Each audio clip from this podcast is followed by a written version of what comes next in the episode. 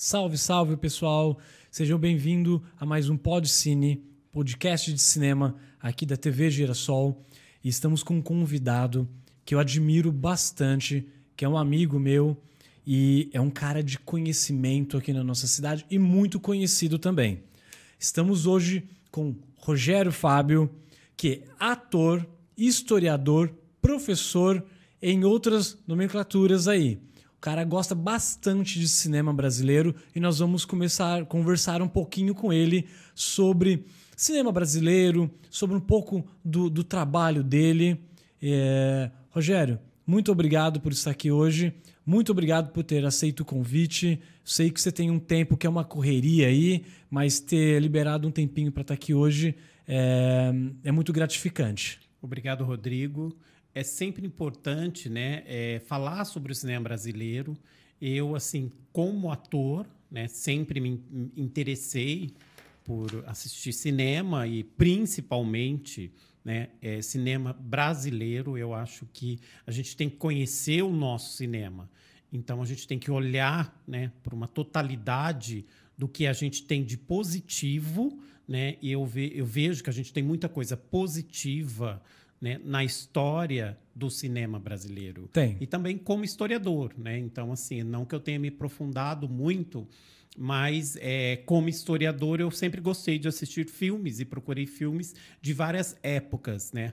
Do, do, da, das produções brasileiras. Eu, eu, acho que nós temos, é, nós como os brasileiros, nós temos que prestigiar os filmes brasileiros. E de, de um tempo para cá eu sinto que isso tem, tem tem dado uma guinada, tem dado uma mudada, né? É, muitas pessoas têm prestigiado bastante o cinema brasileiro, mas ainda não tanto quanto deveria. Você sente isso também? O, o cinema brasileiro tem seus altos e baixos. Como eu disse, depende do momento histórico que você olha para ele. Então, assim, por exemplo, se a gente pegar o, cinema, ele começa, né? As primeiras filmagens é 1880, 1898, quando você tem as filmagens da, da Baía de Guanabara. Então, assim. Isso... Fazendo um adendo, alguns anos depois da primeira exibição do cinema. Sim, do, do, do, dos irmãos Lumière. Exatamente. Então, e, e o que, que acontece, assim? É, a gente tem uma, uma um, no Brasil nesse período talvez não tenha avançado muito de início o cinema porque a gente não tem a energia elétrica você tem um grande problema de energia elétrica no Brasil então isso demora a acontecer Tá? O, o, primeiro filme é 1907, que são os Estranguladores. Naquele período, eles retratam alguns crimes. Né? E pensando também, Rodrigo, que nós não temos neste período muitos, muita sala de cinema. Você tem algumas, né? Rio, São Paulo. Então, se a gente pensar nisso, é, depois que, claro, começa a proliferar mesmo, né? Você ter a, a, no Brasil muitas, né? bastante sala de cinema, você tem ali o, o, o cinema realmente começando. Né? Propriamente dito. É, é. Agora, pensando nisso, né? hoje, infelizmente, poucas, poucas cidades têm cinema de rua. Os cinemas hoje eles estão, claro, é uma outra época, mas estão dentro dos shoppings. É. Né? Então, assim, nem todo mundo tem acesso a isso. Eu, eu acho ainda que dá para contar no dedo o cinema de rua, né? Eu acho que Está quase extinto, na verdade. Quase né? extinto. A gente tem em Ribeirão Preto, né? O Cine Cauim, a gente tem isso em Ribeirão Preto, que é muito próximo aqui. Tá? Mas, assim, é para quem é, para a gente lembra, é uma outra época do cinema. Tá? Então, assim, se a gente pegar, por exemplo, a década de 30, a, a chanchada, ele é a comédia. Então, na verdade, é, você tem muito público para o cinema brasileiro na chanchada, que é Oscarito, Grande Otelo, Dercy. Mas, assim, é sempre os mesmos tipos tá? As pessoas elas sabem quem vai interpretar o quê, tá? O, o, o, os personagens estão definidos, os atores estão definidos. É como se fosse o mesmo bolinho de sempre. É, o mesmo de sempre. Mas, assim, são grandes, são muitas produções nesse período uhum. e as pessoas acompanham, elas gostam, elas querem ver aquele artista né, na, na, na sala de cinema, tá? Aí você tem depois o, o, o próprio cinema novo, tá? Que é o, o é, uma câmera na mão e uma ideia na cabeça. É, que é um, é um slogan, um bordão famoso, né? Sim. né? Que aí nesse, nesse cinema novo a gente tem um dos, dos meus diretores favoritos, que Glauber, é o Glauber Rocha. Glauber Rocha. Tá, Deus, o Diabo, Terra do Sol. Esse filme... É, é, são clássicos. Então, clássicos. Por isso que eu te falo, se a gente pegar períodos é, é, do cinema brasileiro, você tem produções boas. Então, eu não, eu não posso dizer que no cinema brasileiro você, não, você só tem tu, é, só coisa ruim. Não, você tem coisa que representa aquele período, não que, que não, não, não, não tenha qualidade. É. Tá? Então, assim, e o cinema brasileiro, ele nunca foi uma indústria. Digamos assim, ele sempre foi um, um artesanal, certo? Então, e a gente sempre tem essa de estar tá ressurgindo, né? O, o, cinema brasileiro. E principalmente, e até uma fase que a gente vive agora, a falta de apoio ao cinema brasileiro. É. Então, isso a gente também vê em vários períodos. Se a gente pensar, é, a gente tem é, na Getúlio Vargas, né, 30 ao primeiro incentivo ao cinema brasileiro. Quantos anos depois, uh, desde a da, da, primeira exibição, quantos anos depois foi teu incentivo sim, sim. Uh, ao cinema brasileiro? Então, eu acho que esse olhar do, do, do, do que não é uma indústria, então muitas vezes você tem a produção, você tem uma empresa que ela faz uma produção muito bacana do cinema, mas ela não sabe vender entendeu? A, a, a, o, o, próprio filme. Né? Então, assim, porque a gente sabe que isso custa também você levar para outros países ou você levar para a sala de cinema. Você acredita que eu fiz um. Há muitos anos eu fiz um curso de cinema. É, se não me engano, era do Cinetela Brasil, né? E, inclusive, uma das, das, das idealizadoras do projeto era Laís Bodansky, uma diretora, uma diretora super legal. E eles odiavam é, é, essa coisa, é, uma ideia na cabeça, uma câmera na mão. Porque remetia muito a, a pensar que o cinema é ainda artesanal. Eles falavam: não, não pode ser, não pode ser tratado como artesan, uma coisa artesanal. Que você, tem, que ser uma, tem que ser uma indústria. Tem que ser. Uma indústria. É, aí, aí, eles, aí, aí começam as comparações que eu acho que em Hollywood tem o cara que só toma conta do cabo. Tem o cara que só toma conta disso. Aqui no cinema brasileiro tem tudo, o cara que faz tudo tal. É, Mas... e, e, e, o que a gente vê muitas vezes que um movimento ele vem contrapor o outro. É. Então, se a gente pensar que o cinema novo ele vem contrapor a chanchada, o cinema marginal vem contrapor os, o cinema novo, a porno chanchada, né, que é uma, um outro estilo um também, outro estilo. Que, que é muito lembrado e parece que também é um estigma do, do, do cinema. Mas não, é um período também que foi. Tá? É, se a gente pensar, eu falo assim, como a gente teve a, a, a Vera Cruz. Que foi, né? uma, foi gigantesca. Foi gigantesca. Foi bem na Atlântida, época. Atlântida, que produzia o, o, o, as chanchadas. Então, assim, você pega essas empresas de, de estúdios de filmagem que não dura mais de não, 10 anos. Não. Entendeu? É claro por quê? Porque isso é caro. Produzir filme é caro. Né? É, é você pode ter um baixo orçamento, mas é caro o, essa produção cinematográfica. Glauber Rocha, ele, ele, ele, ele falava muito isso, né? Ele, ele, ele era, ele era contra, contra tudo, né? Então ele falava dessa, dessa exploração, né? Que o cara gastava tanto para fazer um filme, tanto ficava com a distribuidora, tanto ficava é, com o próprio cinema, que e, e, e, ele batia muito nessa tecla, né? É, e o Glauber Rocha ele faz uma coisa diferente. Ele tira do eixo São Paulo, né? Exatamente. Se você pensar nessa questão das produções dele, ele tira da, dali, né? A, a grandes produções cinematográficas muitas vezes estão Rio São Paulo e ele tira isso. Ele, ele, ele fala não, é, a gente pode fazer em outros e ele faz na Bahia, né? É isso. O, o Rogério, é, e da onde veio essa essa influência do cinema para você? Como que você foi entrando? Como que você começou a se tornar? Eu sei que você é um historiador, é, a sua pesquisa é, eu conheço, a gente já conversou bastante sobre isso, mas de onde veio isso do a, cinema? A, a, minha, do teatro? Essa minha curiosidade de cinema foi isso há muito tempo, né? Começo da década de 90.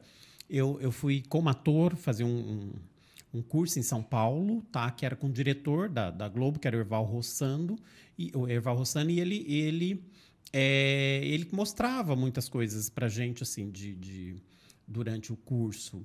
E, e, aí ele falou dessa importância da gente conhecer essas do o passado, digamos assim, conhecer uh, tanto telenovelas como filme.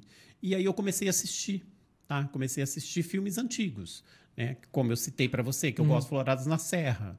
E tá? eu não conhecia. É, Flora da Serra é 54, é o último filme da Vera Cruz, digamos assim. Eu fui- depois que eu fui dar uma pesquisa, eu falei, cara, não conhecia. Tá. É, eu gosto e dele. ele parece ser lindo. É, eu gosto dele até porque ele traz Cacilda Becker, né? Cacilda Becker foi uma grande atriz de teatro, né? Ela faleceu muito nova, né? Durante um espetáculo Esperando Godot, ela tem um aneurisma e ela é a grande representante do, do- atriz do, do, do teatro brasileiro e ela grava, acho que se não me engano, dois filmes e o mais conhecido é esse, Florazes na Serra. E ali ele tem, claro, outros grandes atores também, tá? Então ele ele ele marca também a qualidade de um filme desse período, Eu, que é eu, 54. eu, eu não conhecia, eu fui pesquisar, é, vi algumas cenas, parece ser lindíssimo. É, a gravado história, em Campos Jordão. Campos Jordão. Campos Jordão. É uma história super conhecida, né? Que, é, que ela vai tratar tuberculose, ela se apaixona e, e, e- e- tem todo o desenrolar da história. Mas, assim, é a grande. Ali, ela prova o, o- o- a grande atriz que ela é. Teatro e também cinema. Porque é engraçado. O, o- a gente fala que o teatro é o ator, né? E o, o- o audiovisual, o cinema é o diretor, a- a- o trabalho do diretor. Mas o cinema, ele eterniza os atores. Então, a gente até hoje assiste Floras da Serra E lembra. e lembra e vê o trabalho da Cacilda Becker. Então, o cinema, ele vai eternizar os atores. Grandes atores. Você se torna eterno através do Sim, cinema. Tá? Isso é bem bacana. E aí, por exemplo, eu estou falando década de 50. Aham. Né? E se a gente pegar a década de 60, a gente tem Pagador de Promessas. Que é um ícone esse filme. É. E o Anselmo Duarte, que dirige o, Antônio, o Anselmo Du- Ninguém acreditava nele, você sabe, né? Não. Porque ele não é de faculdade, ele não é de. Ele não tem essa concepção. Ele, ele Sim, o, o Anselmo sim. Duarte, ele foi galã da chanchada. Aham. Ele foi galã da chanchada. E ninguém acreditava nele. Que ele tinha capacidade para dirigir. Exatamente. Ele leva o cinema brasileiro a conhecer é, é, mundialmente, porque ganha Cannes e tem, tem toda ali, né? Ganha vários o Pagador de festivais. Promessa é, é lindíssimo. É, é. É lindíssimo. Eu tava vendo que ele tá na lista dos 100 melhores filmes. Sim, sim. E aí você tem 60, você tem Eles Não Usam Black Tie, do Gianfrancesco Guarnieri, que também é um clássico, por quê? Porque ele traz ali o sindicalismo, ele põe ali de uma forma muito verdadeira aquele momento que está acontecendo no Brasil, tá? É, é, outro filme que eu falei para você, que foi Carlota Joaquina. A Carlota, eu gosto dela. Esse filme é ótimo. É, eu gosto dela é, é porque ela é, marca retomada. A gente tem, né, é, década de 90, né, o, o presidente Collor acabando com todo o incentivo do cinema brasileiro, inclusive acabando com a Embrafilme, acabando com tudo. Tá? A gente tem a produção zero. É, anos anteriores você não tem produção nenhuma cinematográfica no Brasil e a, e a Carla Camurati, que é a diretora do Carlota Joaquina, ela enfrenta e ela, assim, com muito custo, porque foi anos, né, gravando, porque Aham. para, grava, consegue recurso, assim, tem uma história. É, tem uma história que, claro, não agrada os monarquistas, né, pela forma histórica que ela que ela que ela coloca, retrata. que ela retrata, mas é uma coragem de retratar aquele período, retratar figuras que esteve aqui, né? Dom João, Carlota Joaquina. É, o- vendo o filme, você como historiadora, Carlota Joaquina, é, ela é- é- realmente é retratada desse jeito? Então, eu, eu- Porque parece que tem uma. porque ela deixa claro que o filme é uma sátira. É uma sátira. Então eu não posso muitas vezes assim, a gente tem livros que retrata o, o- a família real exatamente naquele período, tá? E há livros é, é, é, historiadores que afirmam que não, que o Dom João não era aquilo. Que o Exatamente. Dom João, fugindo de Napoleão, ele teve um, né, esquematizou toda a fuga da família real para o Brasil. Então ele não era tão bonachão, ele não era tão, né, é, é, é, impreciso dessa forma, tá? Então assim, até essa questão, por exemplo, até hoje a gente discute o valor histórico do filme. Entendeu? Então, assim, com historiadores, a gente vai ficar discutindo um tempão sobre alguns momentos Alguns ali. aspectos. Mas o filme, ele é o filme que marca essa retomada. Depois você tem quatrilho, você tem outras, o que é ex-companheiro, você tem outros momentos. E, e até chegar, eu falo, né, no, no Central do Brasil, tá? Que ali, né, ele é um vai, concorre, claro que também vários concorreram como cinema estrangeiro. Aham. O próprio Quatrilho concorreu também a, a melhor filme estrangeiro no Oscar. Mas o, o- o grande destaque foi o Central do Brasil, até pela interpretação da Fernanda Montenegro. né, que fez Que Eles Não Usam. Black Tie, que também dá um show. Tá? Então ela mostra que ela já é uma, uma grande atriz de cinema e teatro, e TV, claro. Então, é, eu acho que eh, Central do Brasil é um dos grandes, um dos últimos grandes filmes brasileiros. É mesmo? É. Na, na sua opinião, pessoal, qual que é o grande filme brasileiro? Então, eu gosto muito, muito mesmo de Central do Brasil, Central do Brasil. pela interpretação, porque assim, aí a gente prova, né, a gente a, a, questão de pensando nisso, você não tem o luxo. Você não tem, pelo contrário, você tem né, a favela, você tem a pobreza vista ali. Mas o que salva, o que tem um texto maravilhoso, emocionante, né, um texto emocionante e a grande interpretação da Fernanda Montenegro. Nossa, isso é, ressalta totalmente. É. Então, eu falo assim, se a gente pegar o cinema brasileiro, Rodrigo, ele tem esses momentos, né? O, o, o, o Pichote, o Pichote também, né? É 80, ele, ele tem ali também uma grande, um grande, representa um grande período também ali. Então, se a gente pensar todo o cinema brasileiro, é, eu vejo como uma questão positiva, tá? Vejo sim. Então, eu não gosto quando alguém é, é, critica sem conhecer o cinema. Não, é- é- esse é o grande problema, é o conhecimento. É, e a influência que, nós, que, que, que, vem chegando até nós de, de, de outros filmes, grandes blo- blockbusters que vem chegando, e isso é, a gente acaba comparando, né? Então a gente compara o filme brasileiro com produções que vêm de fora, é, vamos colocar hollywoodiana, e não tem que comparar. Ah, não tem que comparar. Cada um é específico de uma certa É, forma. É, é. É a mesma coisa que a gente co- compara interpretações. Não- então não você tem tem, a- a- a- essas diferenças. Muitas vezes, dando um exemplo, ah, as novelas mexicanas. Não, é o estilo de interpretação daquele, daquele, daque, daquela, Daquela sociedade cultura. deles, daquela cultura. Nós temos uma outra mais naturalista, certo? Então é isso. Uma coisa que não me agrada muito, muitas vezes, é quando eu tenho a, a sensação que eu estou assistindo uma novela dentro de um filme. Isso não me agrada. Tá? Então, assim, eu gosto do, do- da visão De cinema. de cinema, o que é o cinema. Eu, eu, eu, eu, eu- eu penso como você. É, a gente vai abordar isso daqui a pouquinho, mas tem esse, str- é, é, esse streaming novo, Netflix, né? Que, que tá sendo uma, super legal para quem é diretor, é, Sim. brasileiro, regional, enfim, para cada país, eles estão dando oportunidades bem legais. Eu tava assistindo aquela série La Casa de Papel e eu não achei muito legal porque me parece ser uma, uma, uma, uma coisa meio televisiva, parece ser uma novela. Isso não, não me agrada. É, eu tenho uma Eu- sensação, eu- assim, quando a gente assiste, muitas vezes parece que você já prevê o que vai acontecer. Exatamente. E não é o, o- a ideia não é essa. A ideia tanto do teatro como do cinema é você se surpreender. Você tem que surpreender com o que vai, com o que vem acontecendo, né? Então, é, eu falo, o cinema tem as suas características e a gente tem que assistir, e identificar essa característica do cinema. É, exatamente. É, é como você disse, cada cultura é um, tem um- uma maneira diferente. É, no Brasil, o cinema é dessa forma. Né? É, o italiano é de uma forma. O espanhol. Então, é, a gente se entendendo a nossa cultura e não buscando influência de outras culturas dentro daquilo que nós estamos vendo, a gente vai acabar entendendo um pouco do cinema brasileiro, que, por sinal, é ótimo. Temos uma safra nova de filmes.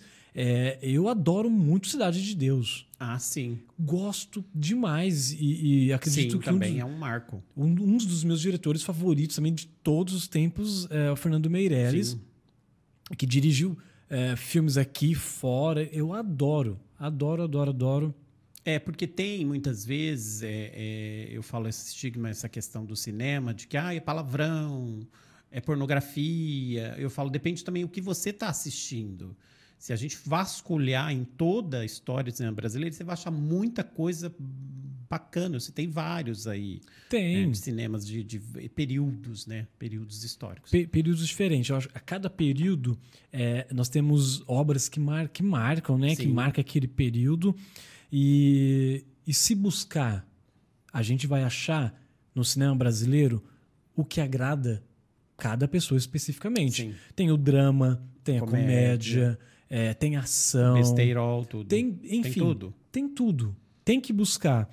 E, e uma coisa que me que agora isso está mudando, mas antigamente a gente não tinha tanto acesso ao cinema brasileiro. É, às vezes ele ficava naquele pequeno circuito, né? E não chegava, né? Porque não tinha é, Netflix, não tinha Amazon. É, era super difícil. E os cinemas brasileiros, eles preferiam passar grandes filmes do que, pra, do que passar alguns filmes nacionais e acabava não chegando. Hoje não. Com a internet, a gente tem toda a obra na nossa mão pronta. Então, se pesquisar, se for atrás, vai achar coisa interessante. É, há pouco tempo eu encontrei numa plataforma alguns, né, é, de alguns períodos, algum, alguns, por exemplo, o Beijo no Asfalto, Nelson Rodrigues, tá? Tava ali, tá? Então eu assisti, já tinha assistido. Então se a gente procurar algumas plataformas, você encontra né, alguns filmes brasileiros. Então, é, eu acho que também tem uma questão de cotas do que eles têm que, que passar né, disso. Muitas vezes eles colocam, por exemplo, próprio próprias redes de TV colocam em horário que ninguém está vendo, entendeu? Para cumprir cota. Isso não é legal. Não. Tá? Então, a gente vê ali, por exemplo, mesmo período durante o dia, quando acaba optando, coloca uma comédia. Tá? Então, assim, é leve legal. Eu falo, é isso que é o cinema, mas não tem essa sensação de que você está assistindo uma novela. É, é, é, é, bem, é bem confuso, é bem complicado. É, durante muito tempo também a gente teve muitos filmes da Globo Filmes, né? E eu não sei o que você acha, mas eu estava cansado de ver sempre os mesmos atores. É. É, você vê na Globo, e aí aquele ator daquela novela das oito que estava fazendo muito sucesso era o, o, o, personagem, o protagonista do próximo filme, para fazer sucesso também. Isso acaba tá, tá mudando bastante. É, temos bastante filmes dependentes. É, que tá, que tá vindo, que é, tá eu, jorrando. Eu, eu, acredito, assim, se a gente pensar em toda essa mudança, a gente sempre tem uma geração nova né, de cineastas que vem aí né, e vem fortalecer e acaba é, recuperando e acaba fortalecendo o cinema. E eu acredito que o cinema brasileiro ele vai por este caminho de estar tá passando por um período ruim de produção, de falta de incentivo, tanto federal, é, é, como, como de empresas, né? Claro que a empresa também está, de repente, com problema financeiro, está difícil estar tá apoiando. Mas acredito que essa, novamente, como eu falei, o cinema está sempre recomeçando. Mas, novamente, uma retomada do cinema brasileiro, ela vai vir através de novos cineastas, de, de novas ideias, tá? Então, assim, no segundo semestre, devo gravar um cinema independente em São Paulo, que é o Caos. Que é um, é um longa que você falou que, é, que vira é um, uma série. Vem uma série aí, vem uma continuação dele.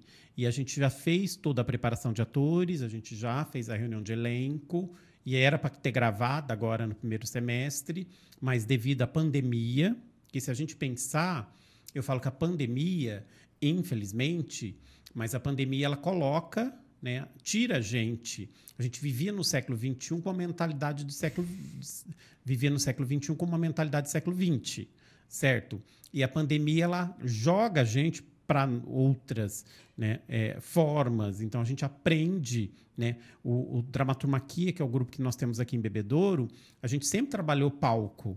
E com a pandemia, a gente começou a produzir conteúdos para a internet. Então, para o ator é bacana, né? Porque é o grande exercício, a gente aprende fazendo. São coisas diferentes, São coisas diferentes. O trabalho do ator é um só, mas o veículo é outro. Então, a gente está aprendendo a fazer isso. Porque, devido a isso, a gente está impedido para o palco, vamos, e aí a gente para de atuar? Não, vamos atuar, mas vamos no, no, no, no audiovisual.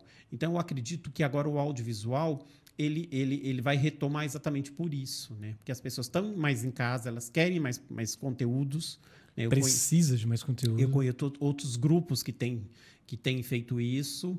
Achei bem, bem interessante o, o, o que a gente tem produzido, que a gente tem dado oportunidade para todos os atores. Cada, cada né, de 15 em 15 dias alguém está gravando. Tá? Então é isso. E acho que essa retomada vem né, com, com, essa, com força, com, força né, com o cinema independente tá? É, com essas novas ideias. Você acha que está voltando essa ideia de uma, uh, uma ideia na cabeça, uma câmera na mão? É, então, é, muitas vezes essa ideia é assim, eu, eu sempre escutei isso, assim, que o cinema brasileiro é um cinema que tem que ter baixo custo. tá? Então, aí, aí, muitas vezes essa, essa, essa ideia é porque eu não tenho muito equipamento, ou porque eu não tenho, né? É, é isso. Mas, assim, a gente sempre tem realmente tá, grandes ideias né, para o cinema brasileiro. Eu acho que a gente tem ali uma safra é, sempre teve grandes talentos no cinema brasileiro, grandes diretores, né, que vale um episódio só para falar desses grandes diretores que nós tivemos no cinema brasileiro, mas que está ressurgindo outros, que vêm com outro gás, certo? Então isso eu acho que é bem, bem positivo. E o cinema não morre. Não. Né? Ele pode aí enfrentar alguns desafios, mas ele sempre volta com força Dá total. Dá uma renovada. É. Que legal. Rogério, é, nosso tempo aí já estourou. É, agradeço a oportunidade de, de, de você estar tá aqui trocando uma ideia, conversando com a gente. Já vamos marcar um outro programa, conversar só sobre diretores, tá bom? É, muito obrigado por estar tá aqui com a gente e precisando é, do nosso podcast, está sempre aberto para você muito bacana, é uma grande oportunidade, né? Obrigado, me sinto honrado muito é. pelo convite. Você sabe que você pode me chamar, sempre vou estar disponível a vocês. É, é muito interessante o trabalho que vocês têm, estão desenvolvendo, que é levar essa cultura e o conhecimento da arte, do cinema, do teatro, né, para outras pessoas. Eu acho que é isso, né? Esse é o caminho agora. Rogério, brigadão.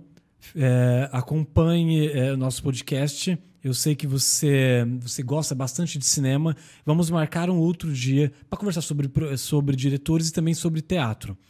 É, muito obrigado você que nos escutou até agora. É, acompanhe nossas redes sociais do Grupo Girassol, Facebook, Instagram, YouTube.